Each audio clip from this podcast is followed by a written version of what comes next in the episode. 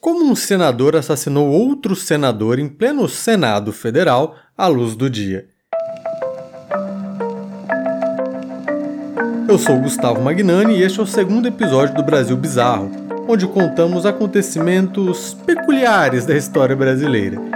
Este podcast é quinzenal e pertence à LEB, nosso laboratório de improbabilidades infinitas, onde produzimos vídeos de comédia, documentários, colunas e, claro, podcast. Siga-nos na plataforma que você nos ouve e siga a Leb no Facebook, Twitter, Instagram e veja só até no TikTok. Se você gostar, compartilhe esse programa com outros amigos para nos ajudar a crescer cada vez mais rápido.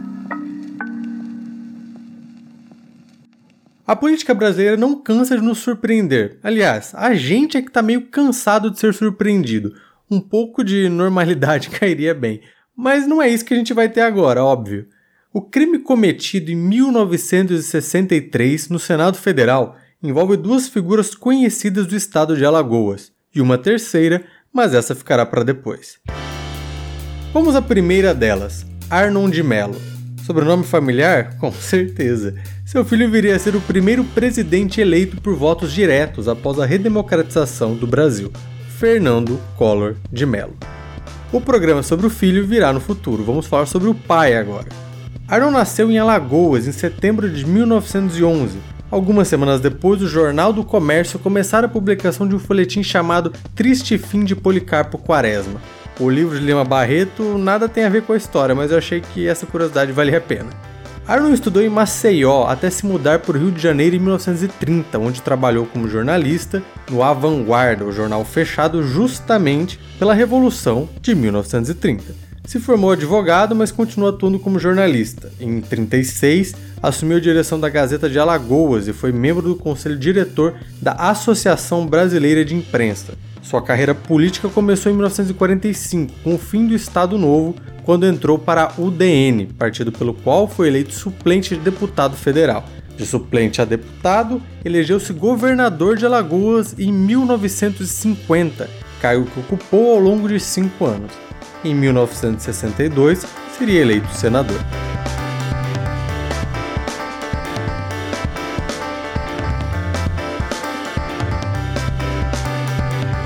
A segunda figura deste programa se chama Silvestre Péricles de Góes Monteiro. Também nascido em Alagoas, em 1896, era formado em Direito e em Contabilidade foi redator do Diário Oficial e delegado de polícia em Maceió. Membro de uma família que surgiu na política alagoana a partir, justamente, da Revolução de 1930, foi candidato ao governo em 34 pelo Partido Progressista Nacional. Não ganhou, mas naquele mesmo ano viu seu clã se aproximar de Getúlio Vargas. Isso criou um clima de beligerância entre adversários e até entre os irmãos da família Góes Monteiro. Após a redemocratização do país, Silvestre Péricles foi eleito deputado federal em 1945 pelo PSD e governador de Alagoas em 1947, mas não fez sucessor. Retornou à política em 58, quando foi eleito senador pelo Partido Social Trabalhista. Collor e Péricles representavam a clássica política brasileira, dois figurões que antagonizavam pelo poder. A rixa começou a ser algo notável na década de 50, quando Arnold derrotou o candidato de Silvestre, que era governador na época. Silvestre, ele próprio, como já foi dito, não concorreu à reeleição, mas indicou um sucessor, que foi derrotado por Collor. Fato peculiar é que Arnold contava com o apoio de Ismar Góes Monteiro. Esse apoio era importante porque Ismar era nada menos, nada mais do que irmão de Silvestre. Aquela tal ruptura por causa de Getúlio Vargas foi duradoura.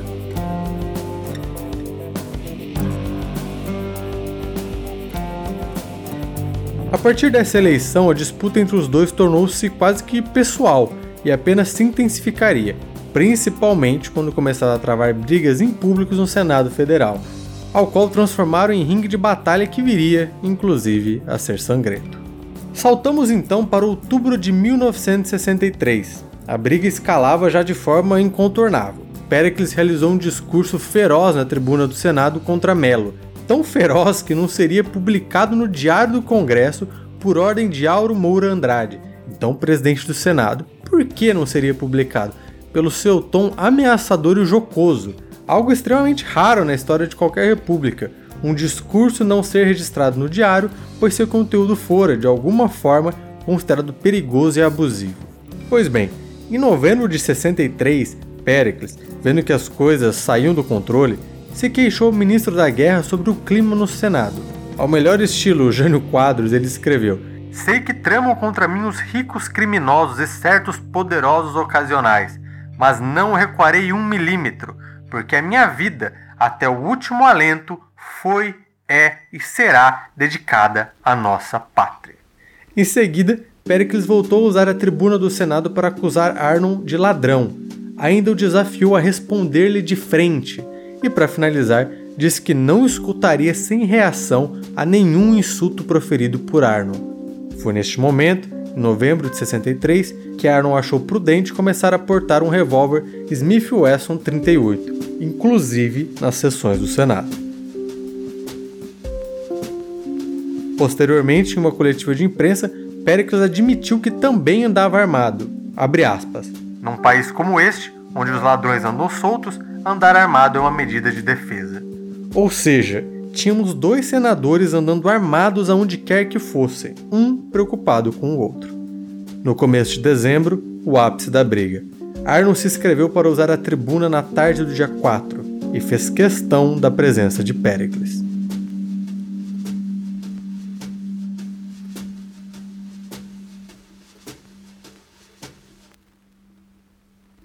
Neste dia, as ameaças começaram logo cedo. Pericles disse que estava disposto a responder à altura aquele, abre aspas, canalha, aquele crápula, aquele espião. O pai de Arnon, enquanto isso, recebeu um telefonema durante o almoço no qual prometiam: se o filho comparecesse à sessão, seria assassinado. Repito, o pai de um senador federal recebeu uma suposta ligação que ameaçava seu filho de assassinato. Naquele momento, Brasília sabia que alguma coisa aconteceria. Seguranças do Senado começaram a revistar todos que entravam no espaço, menos os senadores.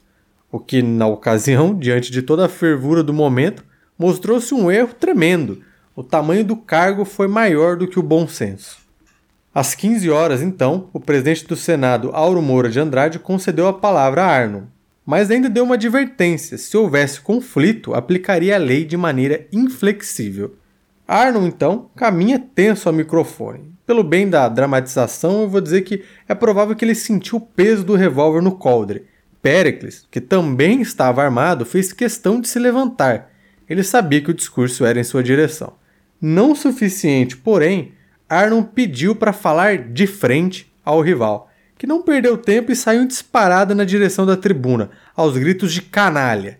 Assustado, Arnon sacou o revólver e, ao que dizem ser 5 metros de distância, descarregou a primeira de três balas. Para não acharem que eu estou mentindo, ouçam você mesmo o que aconteceu naquele dia. Primeiro haver escrito ao senhor senador Arnon de Mello. Antes de dar a palavra à sua excelência, a presidência precisa declarar que manterá a ordem e o respeito indispensáveis no Senado nos limites máximos de sua força. Que se porventura entre assistência nos corredores desta casa, alguém perturbar a ordem, será posto imediatamente em custódia, se desatendidas as advertências da mesa. E se houver qualquer delito, será imediatamente aberto inquérito e promovida a responsabilidade inclusive com a lavratura do auto de flagrante indispensável e entregue às autoridades competentes. Senhor uh, senador Armando de Mello tem a palavra. Senhor presidente, permita Vossa Excelência que eu faça o meu discurso olhando da direção do senhor senador Silvestre Félix de Góes Monteiro, que ameaçou-me de me matar hoje, ao começar hoje o meu discurso.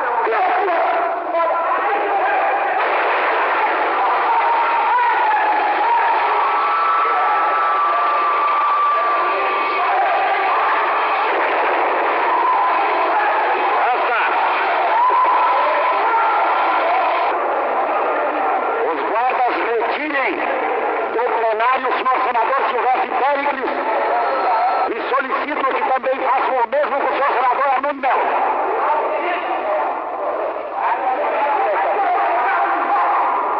Quem sabia? A sessão está suspensa.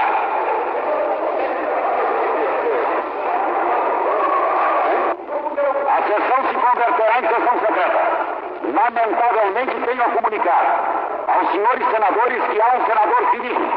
O senhor senador José Cairala. A sessão será suspensa, a presidência irá tomar conhecimento da extensão do ferimento recebido por aquele senador.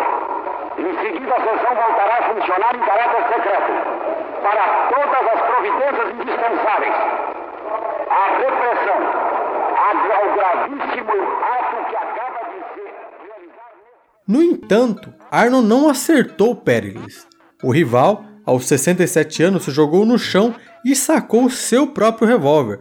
Os dois tentavam se acertar, mas só Arno conseguiu disparar. O motivo? O senador João Agripino, sim, tio do atual senador José Agripino, a política brasileira, pulou em cima de Pericles e arrancou o revólver de sua mão antes que outra tragédia fosse feita. Jogou-se no chão e rastejou entre as fileiras de poltronas com seu revólver na mão, relatou o Jornal do Brasil. Nesse momento, Auro de Moura mandou os seguranças tirarem Arnon e Pericles à força dali, e foi só depois que os senadores repararam que dois tiros atingiram outra pessoa. E agora apresentamos a terceira figura deste programa. José Cairala, nascido em fevereiro de 1924 em Manaus, começou sua carreira trabalhando como comerciante no Acre até entrar na política pelo Partido Social Democrático, quando foi eleito suplente do senador José Guilmar em 1962 e a quem substituiu a partir de 6 de julho de 1963, quando o titular entrou em licença por problemas de saúde. José Cairala, este senador até então inexpressivo, estava em seu último dia de suplência. Isso mesmo, último dia. A partir dali, o José Guilmar assumiria o mandato de volta.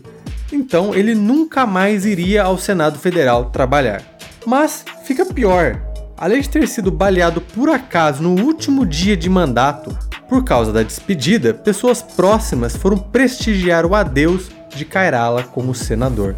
Eram elas sua mãe já idosa, sua esposa grávida e seu filho pequeno. Todos viram Kairala ser baleado.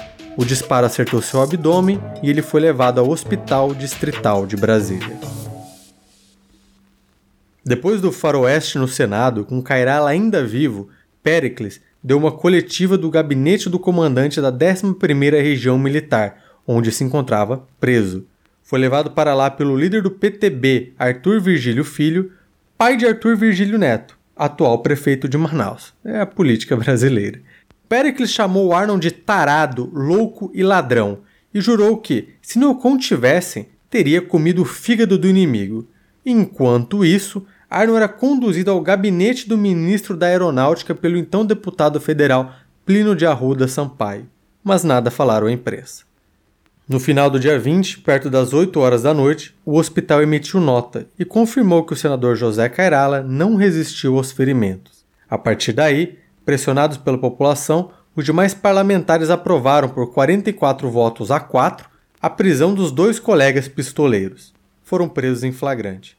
No entanto, não foi um encarceramento comum. Pericles, por exemplo, continuou armado mesmo dentro do presídio. Pois é, ele estava sim encarcerado, ele e seu revólver. Cinco meses depois do crime, o Tribunal do Júri de Brasília inocentou Pericles e Arnon. Foram soltos e ainda puderam concluir os seus mandatos. Não bastante, Arnon seria reeleito senador outras vezes e morreria em 1983, ainda no cargo.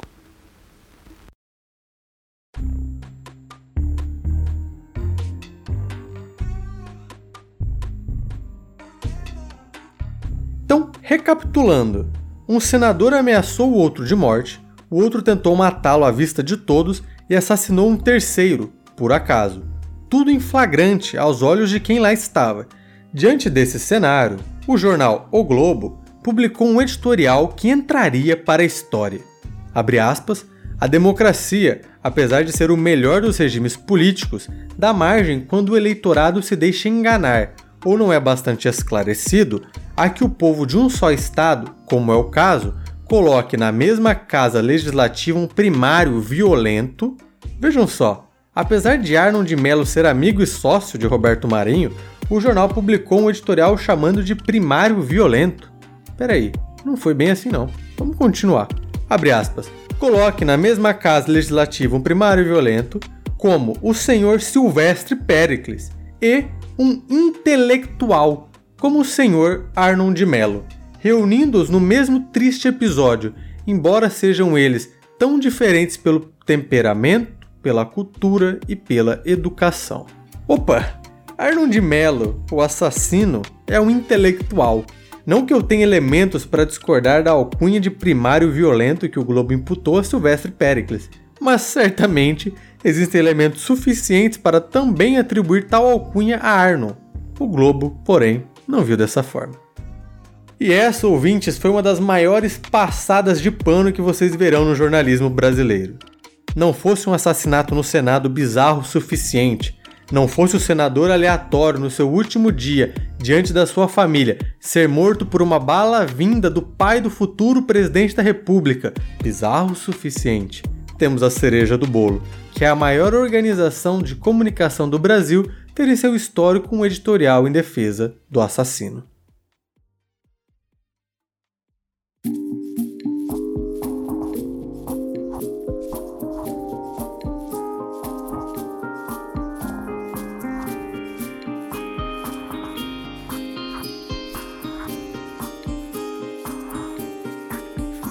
Para a segunda parte do nosso podcast, eu convido o Matheus Mans, jornalista que escreve para diversos veículos, entre eles Estadão, Yahoo e Filmelier.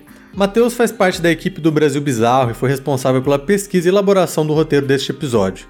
Mate, eu queria começar pelo final aqui. A gente viu o editorial do Globo ali em defesa do, do Arnon de Mello. E eu queria que você falasse um pouco mais sobre a relação do Arnon, né, do, do assassino no caso, com o Roberto Marinho e do poder de mídia que o Arnon possuía em Alagoas. Obrigado, Gustavo. Primeiro quero agradecer o convite e a participação aqui. Estou muito feliz de participar desse projeto. É, podemos dizer que o Arnon de Mello e o Roberto Marinho tinham uma, uma relação exageradamente próxima, né? Porque o, o Arnon de Mello era amigo e sócio do Roberto Marinho em alguns negócios e também eles tinham ah, empreitadas imobiliárias, né? Eu vi esse termo por aí, achei muito interessante. Empreitadas imobiliárias. É, lá para 1956, quando o Arnon de Mello já estava uh, baseado ali, ficava ali no Rio de Janeiro. E além disso, a gente tem que lembrar que o Arnon de Mello, querendo ou não, era um par, era um, um, um profissional da área do Roberto Marinho, porque ele era jornalista e ele era dono de veículos de mídia é, de Alagoas. Ele era dono da Rádio Gazeta M de Amazonas, era dono da Gazeta de Alagoas, que era o jornal mais popular ali do, da região. Então os dois circulavam universos bem próximos e além desses negócios que eles tinham, né, os tais, tais empreitadas imobiliárias, né. Fica bem óbvio o porquê do Roberto Marinho uh, ter defendido o Arnold de Mello nesse, nesse editorial que acabou entrando para a história de uma maneira bem negativa para o jornalismo. Né? É, é, é, legal que você citou do conglomerado de mídia, que o nome, inclusive, é Organizações Arnold de Mello, né? Que é algo, assim, é uma coisa muito Brasil mesmo. para não esconder de jeito nenhum, né? A, a, ligação do cara com, com a mídia. É brincadeira, cara. Brincadeira. E depois, de, além dele ter a rádio e o jornal, ele teve também, na década de 70, por aí, começou a TV Gazeta, né, que foi uma das primeiras emissoras nordestinas afiliadas à Rede Globo e que é afiliada até hoje. E até uma coisa curiosa, eu acabei encontrando aqui numa pesquisa, em julho de 2019, a Justiça Federal de Alagoas determinou o cancelamento das concessões de rádio e TV controlados pelo agora senador Fernando Collor de Mello, né, que é o, o filho da figura.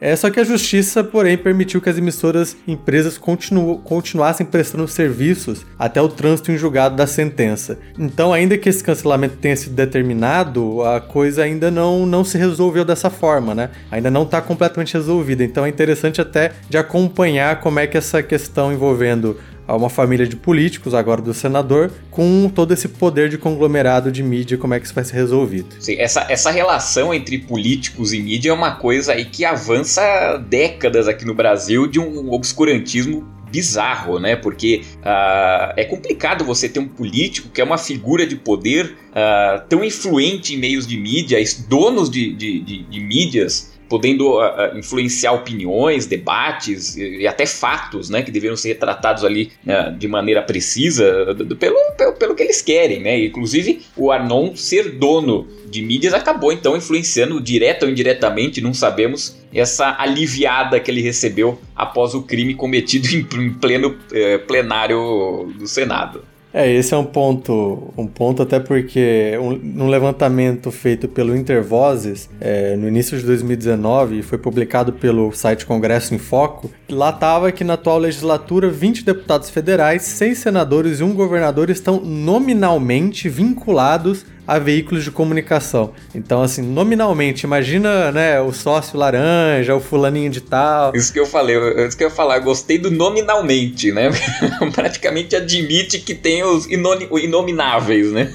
exatamente, exatamente. E é curioso também esse editorial do Globo, né? Porque tá escrito lá que eles admitem que a democracia é o melhor dos modelos. Isso eles publicam em 63. Um ano depois, o que, que viria? O golpe militar apoiado pelo próprio Globo, assim. Mas, mas eu acho curioso que esse, esse trecho, é, apesar de ele falar que a democracia é o melhor do, dos poderes, ele dá margem pra gente interpretar o que viria depois. Que ele fala, a democracia, apesar de ser o melhor dos regimes, é, é praticamente o, é bom, mas, né? acho que é um pouco do que viria depois ali. eu acho totalmente desastrada essa frase, que essa, essa, esse, esse período aqui que eles escreveram aqui, que é terrível. Democracia, apesar de ser o melhor dos regimes políticos, dá margem uh, uh, pro, praticamente para que o eleitorado uh, se engane e, e, e, defender o Arnão de Mello da maneira que eles defendem, colocar o, o, Silvestre Pericles como um primário violento. Meu Deus do céu. Eu acho essa frase toda aqui um, um uma coisa absolutamente absurda, bizarra mesmo, porque no fundo, no fundo, ela mostra a que o jornal estava servindo e o que viria a acontecer depois, né? Matheus, eu, eu queria entender assim um pouco dessa polarização política que a gente vivia na década de 60 e vive hoje em dia, mas ainda mais naquele contexto que um ano depois viria o golpe militar e tudo mais. É, e para a gente tentar entender se é possível compreender esses dois personagens numa espécie de polo ideológico, né? assim o que cada um defendia, o que cada um fez para Alagoas durante os seus governos, porque ambos foram governadores e posteriormente senadores. Ah, eu queria ter uma dimensão assim, o que que o Silvestre defendia, o o que, que o Collor defendia, é, onde, onde que eles estavam nesse espectro político? Então, se a gente olhar um pouco mais friamente a trajetória dos dois ali, você vê que o Arnon tinha uma vertente mais forte de direita, né? Ele veio da UDN, uh, ah, que era um partido conservador, depois passou para o PDC, uh, que era considerado um conservador moderado ali, né? Ele se dizia um conservador moderado, mas era muito calcado na democracia italiana uh, cristã, que acabou virando fascismo e tal. Aí depois ele foi para Arena, que foi partido de situação, vamos dizer assim, da ditadura, né? E depois ele morreu filiado ao PDS, que foi o sucessor da Arena e teve como principal figura ali o Paulo Maluf. Então você consegue entender um pouco por onde o Arnon andava. Como governador ali de Alagoas, ah, ele teve uma, uma, uma, atuação um tanto quanto centrista, tentando jogar para os dois lados um pouco, mas sempre batendo nessa questão do patriotismo, uh, gostava de falar de, da, da, questão de andar armado, do, da, do poder que a arma emanava, não é à toa que aconteceu o que aconteceu no Senado. E aí o Silvestre Pericles, se a gente olhar também de uma maneira um pouco mais fria, ele tinha um caráter muito mais centrista, né? Porque uh, ele, ele, ficava vagando entre vários partidos e tal. Mas, olha que curioso, que ele também passou pelo PDC que é o partido que o Arnoldo de Mello passou, que é baseado na democracia italiana cristã, que acabou virando fascismo, etc. Então, é, a, a, briga entre eles não era exatamente uma questão ideológica. Tanto que quando o Pericles foi é, governador, ele também não fez coisas muito diferentes do Arnon de Mello. Não, não, lógico, ele, ele não conclamava tantas coisas como o Arnon fazia, como questão armamentista e tal, ah, mas ele também não fez nada de reformas, não fez né, nenhuma grande revolução ali, ele não era de esquerda, vamos dizer. Os dois acabavam meio que sendo uh, centristas mais, jogado pra, mais jogados para a direita Uh, e a briga acabou, acho que, surgindo mesmo de uma questão de medir forças. Era basicamente dois caras ali, ainda com uma, ver, uma, uma verve muito forte do, do capitão, né, do, do, coronel ali da região, tentando medir forças para ver quem era mais forte uh, em Alagoas. Acabou dando no que, no, que, no que aconteceu aí no meio do Senado. E, e aí, assim, Matheus, eu queria te perguntar uma coisa. É, o nome do nosso programa é justamente Brasil Bizarro. É, eu queria te, te perguntar assim, se existe algum registro no mundo, se você deu uma pesquisada, se você deu uma procurada, de algum senador que foi morto durante o exercício da profissão, ali no plenário, no Senado, é, ou discursando, ou ouvindo discurso. Tem alguma história parecida que você pelo menos tenha encontrado? Olha, eu pesquisei muito, porque eu tava muito curioso para tentar achar um caso que falasse, ó, um senador ou qualquer até um deputado morreu em pleno exercício tal, não achei. Lógico, eu não, a gente não sabe o que acontece em ditaduras, etc. Mas assim, numa democracia em que tem imprensa e que registrava fatos, eu particularmente não achei nada. Não sei se você achou, Gustavo, nas suas buscas aí, mas olha, eu acho que isso é uma particularidade da história do Brasil aí que é, deveria ser de conhecimento mundial, porque é fora do normal um negócio desse. acho que todo, qualquer lugar do mundo as pessoas ficariam surpresas. Vamos, vamos um pouquinho para falar agora do daquele que viria a ser até mais importante do que o próprio pai, que já era um senador relevante. Né? Vamos falar um pouquinho do Fernando Collor de Mello, que é um cara que a gente vai ter um programa no futuro sobre ele ainda, sobre a eleição dele. Mas por enquanto vamos nos ater aqui a uma coisa interessante, porque o nome do pai dele é Arnon de Mello, né? não tem o Collor. Da onde veio esse esse Collor do nome do Fernando? Então é interessante pegar ali a, a, a, o caminho que foi traçado o nome Collor, né? Porque o, o, Fernando Collor de Mello, como nós conhecemos hoje, deveria ser Fernando de Mello, ponto final. No entanto, ele acabou pegando o Collor da mãe, a Leda Collor, que por sua vez pegou o sobrenome do pai dela, avô do Fernando Collor de Mello, nosso ex-presidente, que era o chamado Lindolfo Collor. Ele era um gaúcho, muito próximo do Getúlio Vargas e que foi considerado ali um dos pais da legislação trabalhista brasileira. Então, era um cara importante, é um cara que fez uma trajetória legal, uma trajetória destacável dentro da história política brasileira aí, e que acabou então, no final das contas, tendo seu sobrenome uh, vinculado a um dos presidentes mais desastrados que o Brasil já teve, infelizmente. Pelo menos o nome dele não estava no, no, junto com Arnon ali. No, o Lindolfo não se envolveu em crime no Senado, mas se envolveu num dos presidentes que o Brasil empichou ali do governo. Isso é uma coisa engraçada de Brasil, né? Porque a gente tem então o, o Fernando Collor de Mello, filho do Arnon de Mello, é, que pega o sobrenome emprestado de um político destacado que teve atuação muito próxima ao Getúlio Vargas. Getúlio Vargas esse que se tornou, que foi se aproximando ou que foi aproximado da família do Silvestre. Né, que é uma coisa que a gente destaca nesse podcast aqui, que uma das brigas familiares do Silvestre, do Pericles, é justamente pela aproximação do Getúlio Vargas. Então, a gente vê como a política brasileira é um mundinho, assim, né? É um ninho. É, tá todo mundo envolvido, todo mundo briga, todo mundo. É, é muito curioso isso, né? E sabe uma coisa que me preocupa? um dos filhos do Fernando Collor de Mello chama-se Arnon Afonso Joaquim de Melo Neto.